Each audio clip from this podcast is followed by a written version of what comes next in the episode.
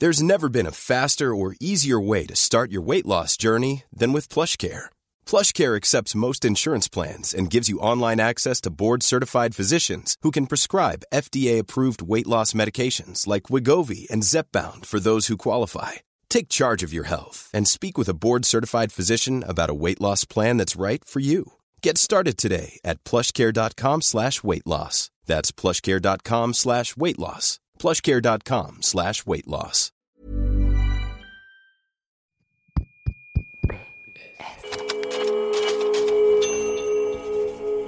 Postscriptum. Le podcast qui ouvre un nouveau dialogue. Lettre sonore numéro 5. Chères urgences. N'y a pas mieux qu'aux urgences pour se roder, on va dire. Au début, je me disais en tout cas que ça serait une bonne expérience puisque c'était vraiment un domaine, même si j'étais diplômée euh, déjà à ce moment-là depuis 7 ans, je me disais que c'est toujours une bonne expérience à prendre et à avoir quoi. Et, et au deuxième jour de mon mois d'urgence, une heure après être arrivée, euh, je commençais à 7 heures, j'étais en 12 heures, c'était 7 h 19 h Et à 8 heures, bah, le patient m'agresse.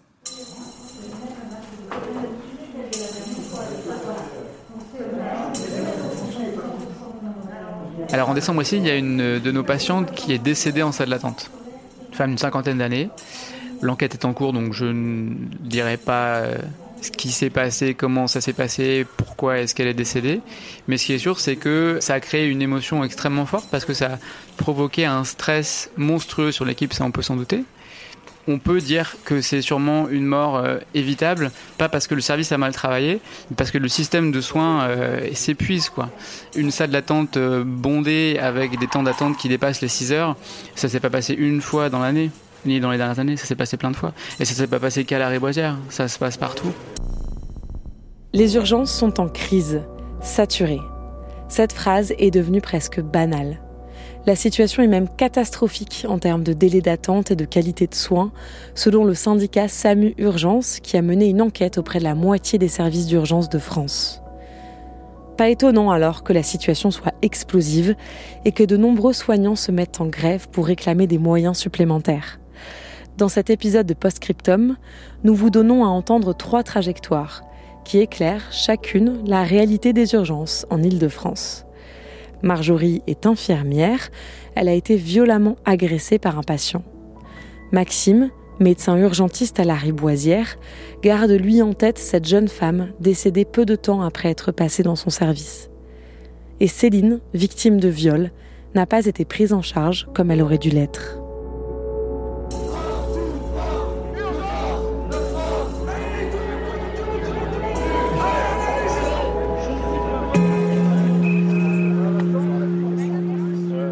Chères urgences, quand le 17 mars 2019, je suis venue avec des bleus au cou et aux parties génitales pour me faire ausculter, recevoir des réponses et des soins, j'aurais aimé que tu me reçoives en prenant davantage en compte le traumatisme que j'avais vécu quelques jours auparavant.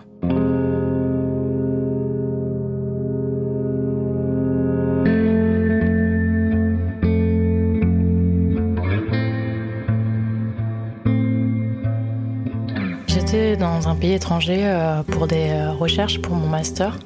J'y étais depuis euh, trois semaines, un petit peu moins de trois semaines, et trois jours avant mon retour en France, ou quatre jours, je ne sais plus. Je me suis rendue dans la capitale pour me rendre à un, événement culturel organisé par plusieurs artistes que je connaissais, dont un qui m'avait particulièrement aidé pour ma recherche. Du coup, la soirée se passe plutôt bien, les gens ça se coulisse pas mal, euh, moi un peu, on mange, je discute surtout avec ma, vieille amie et euh, cet artiste qui m'a beaucoup aidé. Je danse, etc. Et le lendemain matin, euh, je suis dans un lit et je me réveille nue à côté de cet artiste. J'ai aucun souvenir de comment je suis arrivée dans cette chambre, comment je suis arrivée dans ce lit. J'ai reconsidéré après euh, que j'avais dû avoir un, blackout qui a duré 8-9 euh, heures environ. Je pensais au début, au début j'ai commencé à culpabiliser en me disant que j'avais dû trop m'alcooliser, que les souvenirs euh, allaient revenir petit à petit. Ce type était sympa, donc il avait dû se passer un truc et je culpabilisais parce qu'il était marié en sortant de la douche, j'ai constaté dans le miroir en face de la cabine de douche que j'avais des bleus sur tout le cou. Du coup, en fait, j'envoie un SMS à l'ami et tout, un peu en mode je me rappelle de rien, c'est urgent, qu'est-ce qui s'est passé à la soirée, tout ça. Je l'ai appelée, elle m'a dit qu'à un moment de la soirée, euh, vers euh, minuit 31 heure, euh, que j'avais un peu vomi, ensuite qu'elle a vu que je me sentais pas très bien, donc elle avait décidé de m'allonger sur un lit dans une chambre. Donc elle m'avait transportée avec ce gars, et après elle m'a dit, après je t'ai laissé avec ce gars. C'était un peu angoissant en fait, enfin, tous les signaux voulaient dire genre tu as été violée, tu as été violée. Petit à petit, je sentais qu'il y avait quelque chose de grave qui s'était passé je commençais à me sentir sale, etc. Je commençais à réaliser. En fait, le lendemain matin, c'était le jour de mon départ. Quand je suis allée aux toilettes, j'ai retrouvé du sang dans mes urines. C'était pas du tout la période de mes règles. J'avais super peur, je savais pas ce que j'avais physiquement, euh, j'avais toutes ces douleurs, j'avais ces bleus, j'avais super peur, quoi. J'ai commencé à m'inquiéter énormément. Euh, et euh, du coup, en fait, en appelant ma mère, j'ai un peu expliqué vite fait. Je lui dit, je pense qu'il s'est passé un truc de grave il y a eu un rapport sexuel, pas sûr qu'il était consenti. Et du coup, on s'est renseigné directement sur les urgences, un peu ce qui étaient les urgences les plus adaptées pour que j'y aille et que je vois en fait comme je voulais avoir un avis d'un expert qui l'observe un peu plus, qui me dise ce qui se passe, etc. Ce qu'il y avait au niveau physique en fait, vu que j'avais saigné. ce qui semblait le plus adapté après recherche, c'était des urgences gynécologiques. il fallait que j'y aille juste après mon arrivée. J'arrivais à 22h30 à l'aéroport. Du coup, voilà, euh, on prend le RER e euh, direction euh, Port-Royal, les urgences gynécologiques de Cochin. Du coup, voilà, on arrive aux urgences gynécologiques de Cochin. C'était pas surbondé. Et donc, là-bas, je suis reçue par un médecin. Bon, là, du coup, il voit les bleus, il entend mon récit. Il fait Bon, madame, vous savez comment on appelle ce qui vous est arrivé et là, en fait, je sens pas que le gars cherche à m'épargner en ne disant pas le mot viol. Je sens qu'il y a un tabou, en fait. Sûrement encore dans tout le corps médical et chez pas mal de médecins. Et je lui dis, euh, bah, un viol? Et il me redemande, mais du coup, euh, pourquoi vous êtes venu ici euh, Qu'est-ce que vous attendez de nous Etc.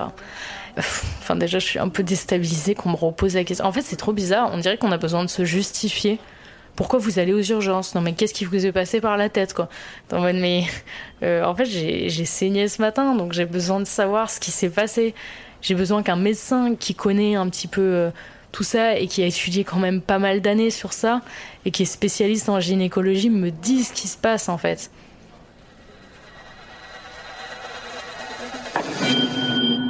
Chères urgences, je travaille dans ton service depuis 5 ans en tant que médecin.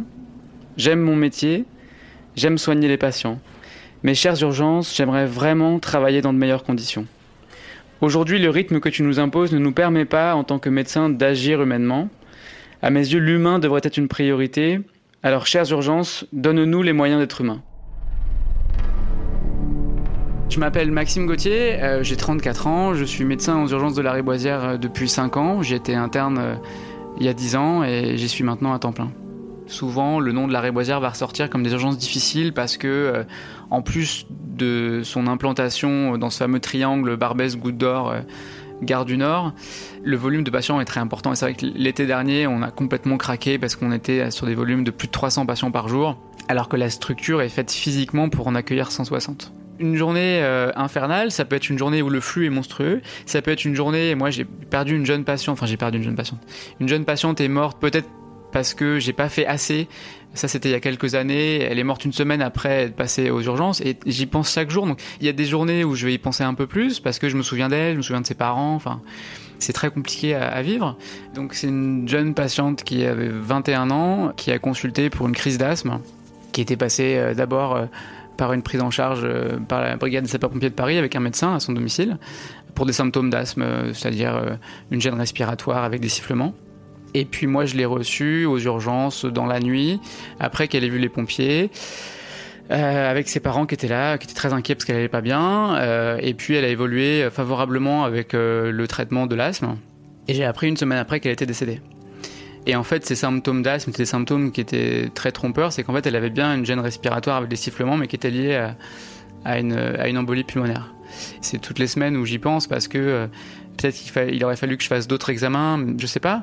Du coup, maintenant, je fais peut-être plus d'examens pour certaines pathologies parce que, encore une fois, on a souvent tendance à aller un petit peu vite euh, quand on est en médecine d'urgence parce que bah, il faut gérer un flux. Hein, euh, je pense que l'urgence c'est pas forcément le moment de la pédagogie. On a entendu beaucoup de politiques là-dessus dire que il faut expliquer aux gens qu'ils ont rien à faire là, euh, qu'ils devraient avoir honte de venir, euh, qu'il faut les culpabiliser, qu'ils consomment de la santé. Mais en fait, c'est pas ça. En fait, l'éducation ça se fait pas en deux minutes. C'est pas le moment en plus quand la personne est stressée.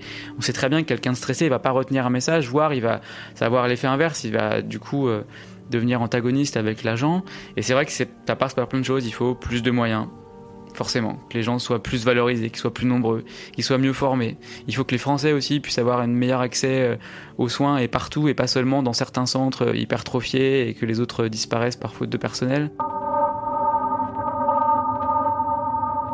4 juin 2019, France Inter. Agnès Buzyn, ministre des Solidarités et de la Santé. D'abord, euh, j'ai mis beaucoup d'argent sur la table pour l'hôpital public l'année dernière et cette année. Nous avons mis euh, plus de 500 millions d'euros supplémentaires l'année dernière pour l'hôpital. Nous avons augmenté les tarifs hospitaliers cette année. D'ailleurs, la dette des hôpitaux s'est quasiment réduite de moitié en fin d'année dernière parce que nous avons mis énormément d'argent, ce qui permet aux hôpitaux de retrouver un peu de souffle. Le nombre de passages aux urgences a doublé en 20 ans. Nous sommes à 20 millions de passages. Ils reçoivent surtout en fin de journée énormément de monde. Ils sont débordés et donc je l'entends. Tous les Français qui le peuvent, évidemment, il y a des endroits où il n'y a pas de médecin. Et donc je l'entends, mais tous ceux qui le peuvent, d'éviter d'aller aux urgences quand on peut essayer de trouver un rendez-vous avec un médecin généraliste dans un centre de santé, dans une maison de santé, pour dégager un peu plus de temps pour l'hôpital. Le tri, il est fait à l'accueil. Quand vous vous inscrivez, vous donnez euh, vos papiers d'identité, votre carte vitale et le, et le, motif de votre consultation. Et ensuite, vous passez par un box où vous êtes en contact avec un, infirmier ou une infirmière d'accueil et d'orientation. Et donc, dans ces moments-là, euh, on va aller regarder un peu le motif de consultation des patients. Et ce motif de consultation peut être euh, parfois un peu perturbant parce que ça peut être, par exemple, j'ai mal au genou depuis trois semaines. Et donc là, le réflexe, on va dire global de l'équipe sera mais franchement, ça suffit. Euh, ils n'ont pas leur place ici. Pourquoi est-ce qu'on les inscrit à l'accueil? Et, c'est vrai qu'ils devraient peut-être pas être là parce qu'il y a des rapports assez intéressants, hein, notamment le rapport euh, de la Cour des comptes qui date de février 2019 qui dit que voilà, on a à peu près 10 à 15% de patients qui devraient être traités dans un autre endroit que celui des urgences. Ce qui est sûr, c'est que quand vous êtes sûr qu'il n'y a pas d'urgence psychique ou sociale, ni d'urgence médicale, et que malgré un petit message éducationnel rapide, on va dire une pédagogie en trois minutes, vous expliquez aux patients que sa place n'est pas ici et qu'il monte dans les tours parce que euh, il paye ses impôts, euh, qu'il voit pas pourquoi il serait perçu. Ce genre de situation arrive, mais on reste quand même dans l'exceptionnel. La plupart des gens en France sont intelligents et ça c'est un message qui est quand même important de passer. Il faut arrêter de prendre les Français euh, ou globalement les, les, gens qui viennent aux urgences euh, pour des abrutis. Les gens peuvent comprendre si on prend le temps. Mais évidemment, euh, si c'était que ça, je pense qu'on ne serait pas là aussi longtemps. C'est-à-dire que ce qui nous permet de tenir, c'est qu'il y a beaucoup plus que ça. Il y a en premier, je pense, un travail d'équipe qui est phénoménal où euh, alors quelque chose d'assez symbolique, euh, c'est qu'on a des boutons qui sont euh, sur les murs, des boutons d'alerte pour appeler en cas de besoin. Et donc là, vous avez toute l'équipe qui arrive pour soutenir entre guillemets un autre collègue, parce qu'un patient devient agressif ou, ou, tape les, soignants. Et ça, c'est quelque chose qui est assez récurrent, parce que bah, les urgences vont aussi être la porte d'entrée pour la psychiatrie, pour la toxicomanie et pour beaucoup de pathologies qui peuvent rendre confus et donc ça peut être euh, une violence verbale, euh, et ça c'est vraiment quotidien pour le coup. Et la violence physique finit par arriver. Je suis Marjorie, j'ai 31 ans, je suis infirmière en médecine et je suis passée par les urgences. Donc le mois de juin 2017, euh, je devais aller aux urgences pour faire mon mois là-bas en remplacement. Je suis arrivée ultra motivée, ultra stressée aussi, mais très motivée en me disant allez, c'est une bonne expérience, faut que tu en profites. Euh, je me souviens au vestiaire m'être un petit peu auto-motivée en fait parce que bah, les urgences, c'est un mot qui fait peur quand même. Enfin, même en tant qu'infirmière, quand on connaît pas les urgences, on se demande euh, est-ce qu'on va réussir à suivre le rythme? Faut que ça dépote quoi. Donc on se dit bon allez là, euh, faut y aller quoi. Donc j'arrive à 7 heures, transmission avec l'équipe de nuit qui nous parle d'un patient donc asiatique euh, qui est touriste, qui ne parle pas français, qui a été admis donc aux urgences en pleine nuit, en garde à vue, parce qu'en fait, il avait mordu sa mère et sa sœur en leur arrachant la peau en fait à sang. D'où sa venue avec les policiers. Et c'est la mère et la fille qui ont appelé. Voilà. Donc on nous transmet ça, on nous dit qu'effectivement bah, il est étrange, qu'ils sont allés à trois quand même pour lui poser la perfusion parce qu'ils n'étaient pas sereins, même si le patient n'a pas été violent à ce moment-là. Et que euh, là il est plus calme suite à la piqûre qu'il a eue euh, de tranquillisant en gros. On nous dit aussi qu'à 5 heures du matin, la garde à vue a été levée les policiers euh, s'en vont. Donc, euh, ils laissent le patient euh, bah, comme un patient lambda, en fait. Et que là, il est calme et qu'il ne pose pas de problème. Donc, ensuite, nous, on prend le relais. Et c'est là que le patient arrive. je le vois, au début, il est calme. il me demande, donc en anglais, euh, je voudrais voir le médecin. Je lui dis, bah, je ne suis pas médecin, mais attendez à côté parce qu'il il a passé la porte, il est rentré dans le poste de soins où j'étais déjà. Au début, je me dis, il comprend peut-être pas parce que j'ai pas non plus un anglais euh, des plus euh, confirmés, on va dire. Je lui répète d'attendre à côté, je lui montre. Et là, lui, il me montre qu'il veut que je passe devant lui. Comme je vois qu'il s'impatiente, je me dis bon, j'ai pas trop envie de lui passer devant pour lui tourner le dos, mais en même temps, là, on est dans le poste de soins, il y a plein de choses. Euh, donc, il peut y avoir des scalpels, des aiguilles. Euh, et je me suis dit, je vais passer, mais sans lui tourner le dos, en restant de côté, en fait. Et au moment où je suis passée devant lui, malgré que j'étais de côté, j'ai mis un pied dans le couloir. Et là, je l'ai vu euh, bah, s'élancer, en fait, en l'air, le poing en l'air, dirigé vers moi. Donc le premier réflexe que j'ai eu, c'est de me retourner pour protéger mon visage. Sauf que du coup, il a tapé mon crâne, que ça m'a propulsé sur le mur d'en face. De là, je me suis un petit peu écroulée le long du mur. Et lui, bah, il a continué à me donner des coups de poing. 5-6 coups de poing dans la tête, derrière la tête. Chaque coup de poing, je me dis, pitié, que mon crâne n'explose pas en fait. Je pensais juste à ça, à ma tête, ma tête, ma tête. Je pense juste à ce qui me fracasse pas le crâne en fait. Je pense à rien d'autre.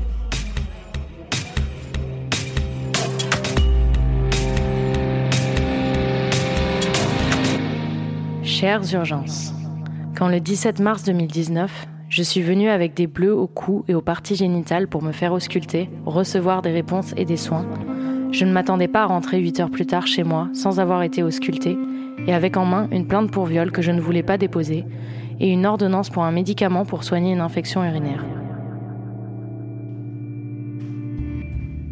Euh, je suis donc toujours en consultation avec ce médecin qui ne m'a toujours pas ausculté.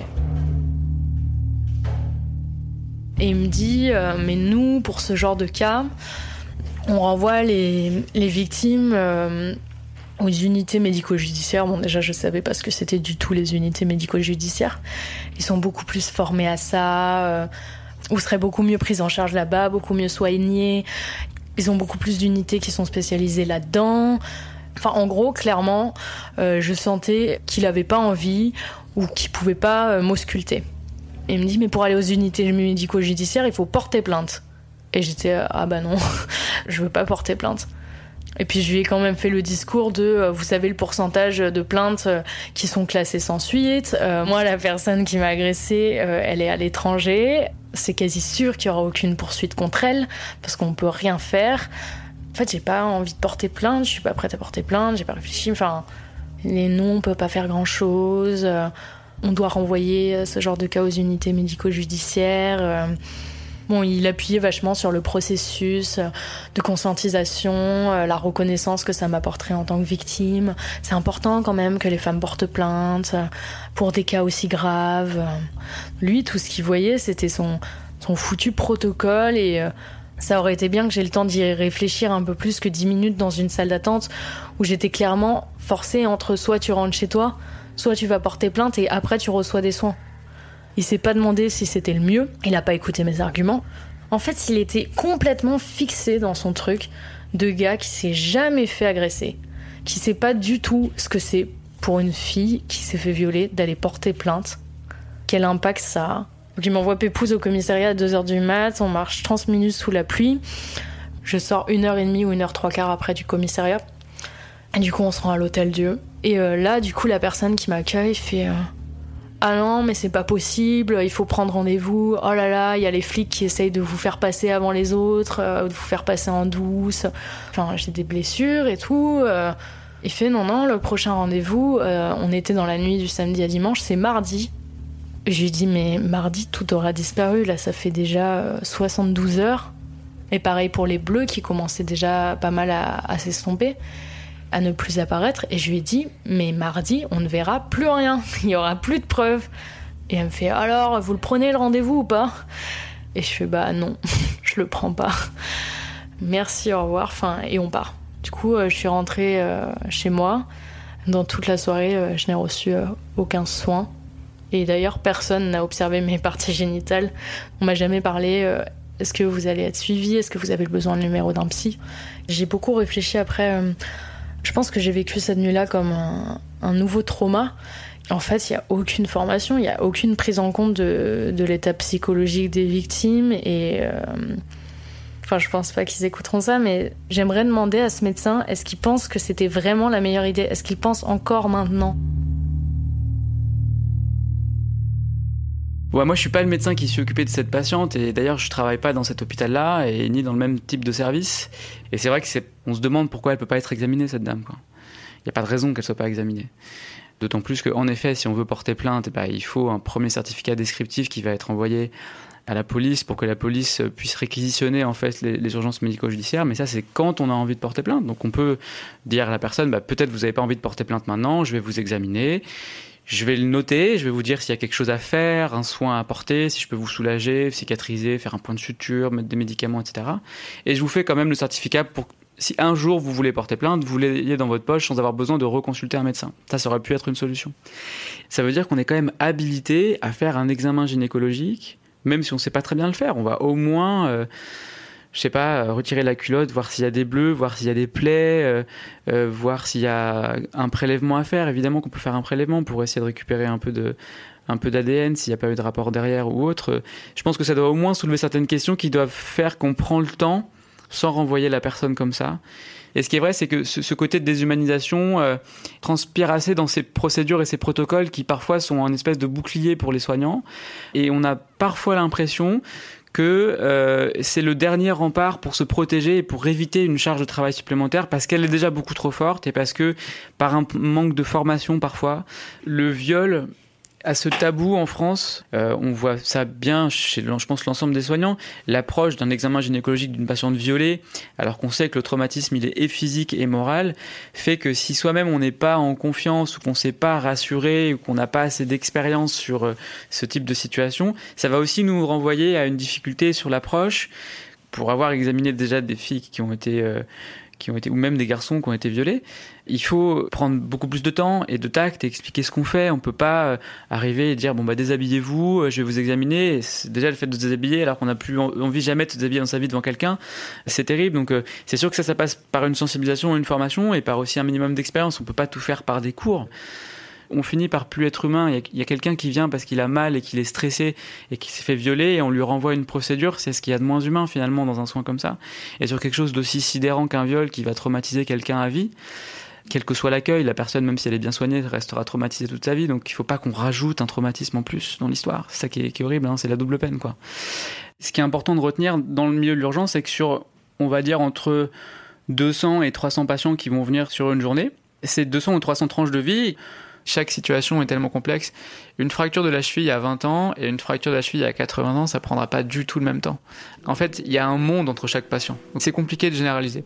Et ça, je pense que c'est aussi quelque chose qui est important, c'est qu'on nous demande de faire des protocoles ou des algorithmes et de, raisonner en temps de passage et en activité, mais c'est que des choses qui vont entre guillemets dégrader le facteur humain on essaye vraiment de travailler sur l'empathie et sur la décision partagée pour dire bah écoutez voilà moi j'en suis là dans ma réflexion de médecin et c'est des questions sur lesquelles on travaille beaucoup parce que on a des chiffres pour dire qu'un médecin est interrompu toutes les deux minutes en termes de rupture de tâche que nous en tant que soignants on interrompt le patient toutes les 16 secondes quand il explique quelque chose. Et des fois il y a un vrai blocage qui va se créer. On est tous pareils on est tous humains donc si vous me entre guillemets, si vous me prenez la tête à 4 heures du matin, euh, alors que je suis épuisé, que je vais peut-être manger dans une demi-heure et que je sais que je vais pas dormir de la nuit et que la garde est particulièrement rude et qu'en plus vous m'expliquez que bah oui, ça fait deux semaines que vous avez reçu un petit coup sur le nez et que euh, vous voulez quand même euh, faire une radio pour être sûr, je risque d'être moins patient moi, mais pas parce que je suis pas professionnel, parce que je suis aussi humain. On a aussi une culture un peu de l'Ironman en médecine d'urgence où même quand on est malade, on va essayer de tenir le coup c'est pas quand vous devez gérer 300 patients par jour que vous aurez le temps de faire une pédagogie auprès du patient. C'est pas le moment. Pour le peu de soignants qu'on est, on n'arrive pas à soigner correctement nos patients. Matériel obsolète, trop de passages, trop d'afflux, trop d'agressivité du fait de l'attente.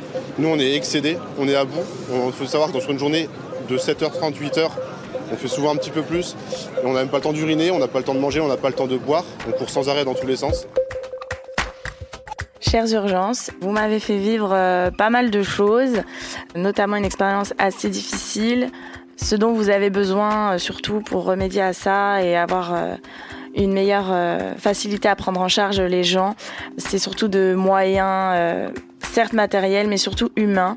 Et voilà, ce que je vous souhaite surtout, c'est plus de bras pour prendre en charge tous ces gens. Et je vous souhaite vraiment bon courage et tenez bon. Là, le patient euh, continue de me donner des coups. Je me protège comme je peux, je suis un peu recroquevillée, on va dire. Et là, moi, j'ai l'impression de me relever, de courir vers la médecin pour euh, trouver la personne la plus proche de moi pour de l'aide, en fait. C'était une interne. Pour, euh, en fait, elle finissait sa garde de nuit. Il me ressaute dessus, je me réécroule par terre à plat ventre, vraiment face contre terre. La médecin hurle, m'enjambe, et s'en va en courant et je l'ai jamais revu. Bah, je me suis sentie abandonnée.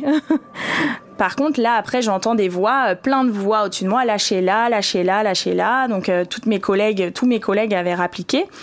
Sauf que bon, bah là, il n'y avait pas d'hommes hein, ce jour-là, il y avait que les femmes. Donc, c'était, malgré qu'il n'était pas très, très gros, euh, il a fallu quand même. Enfin, il était accroché à moi, quoi, il voulait pas me lâcher.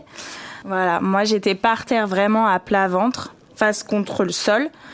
Et lui, il était au-dessus, il s'agrippait à ma blouse. Il m'a fait deux griffures euh, au niveau euh, du cou euh, côté gauche. Et en fait, c'est au moment où, une collègue a vu qu'il essayait de me mordre dans le cou qu'elle lui a donné un coup de pied dans la tête, quoi, pour qu'il me lâche, en fait. Et finalement, il a même pas lâché ma blouse. C'est les pressions, en fait, de ma blouse qui ont cédé, où là, j'ai pu me redresser. Les pressions ont cédé et j'ai juste enlevé mes bras de la blouse et je suis partie en courant.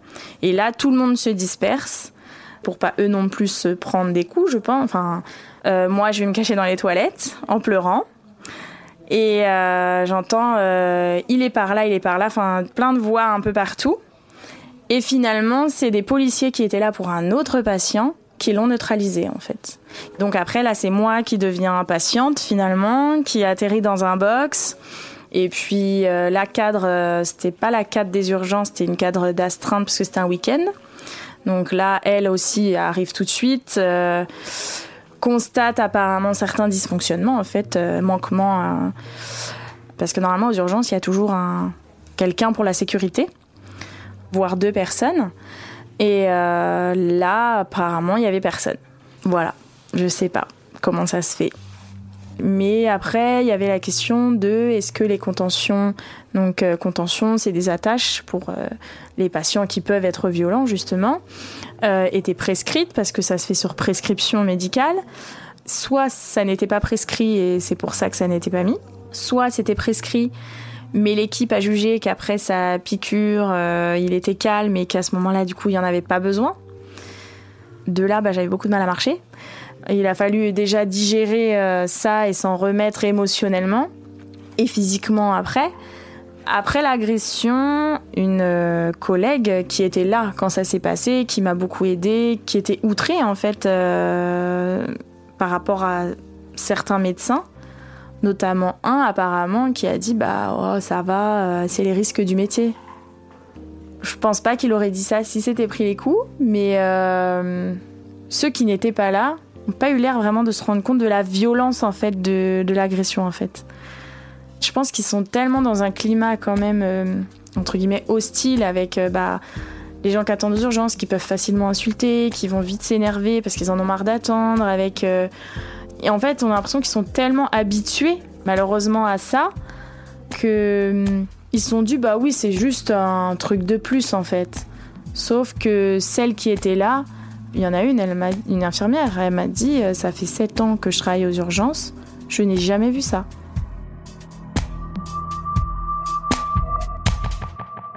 Vous venez d'écouter une lettre sonore de Postscriptum, le podcast qui deux fois par mois ouvre un nouveau dialogue. Retrouvez toutes nos lettres sonores sur votre appli de podcast. Vous pouvez vous abonner dès maintenant à Postscriptum et n'hésitez pas à nous mettre des étoiles. Vous êtes notre plus belle publicité.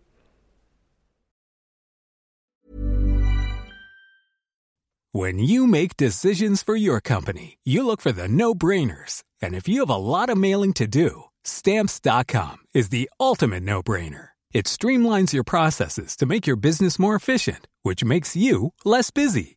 Mail checks, invoices, legal documents, and everything you need to keep your business running with Stamps.com.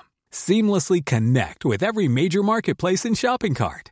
Schedule package pickups and see your cheapest and fastest shipping options from different carriers with rates up to 89% off USPS and UPS rates. And with the Stamps.com mobile app, you can take care of mailing and shipping wherever you are. Make the same no-brainer decision as over 1 million other businesses with Stamps.com. Sign up with Code PROGRAM for a four-week trial, plus free postage and a free digital scale. No long-term commitments or contracts. That's Stamps.com. Code PROGRAM.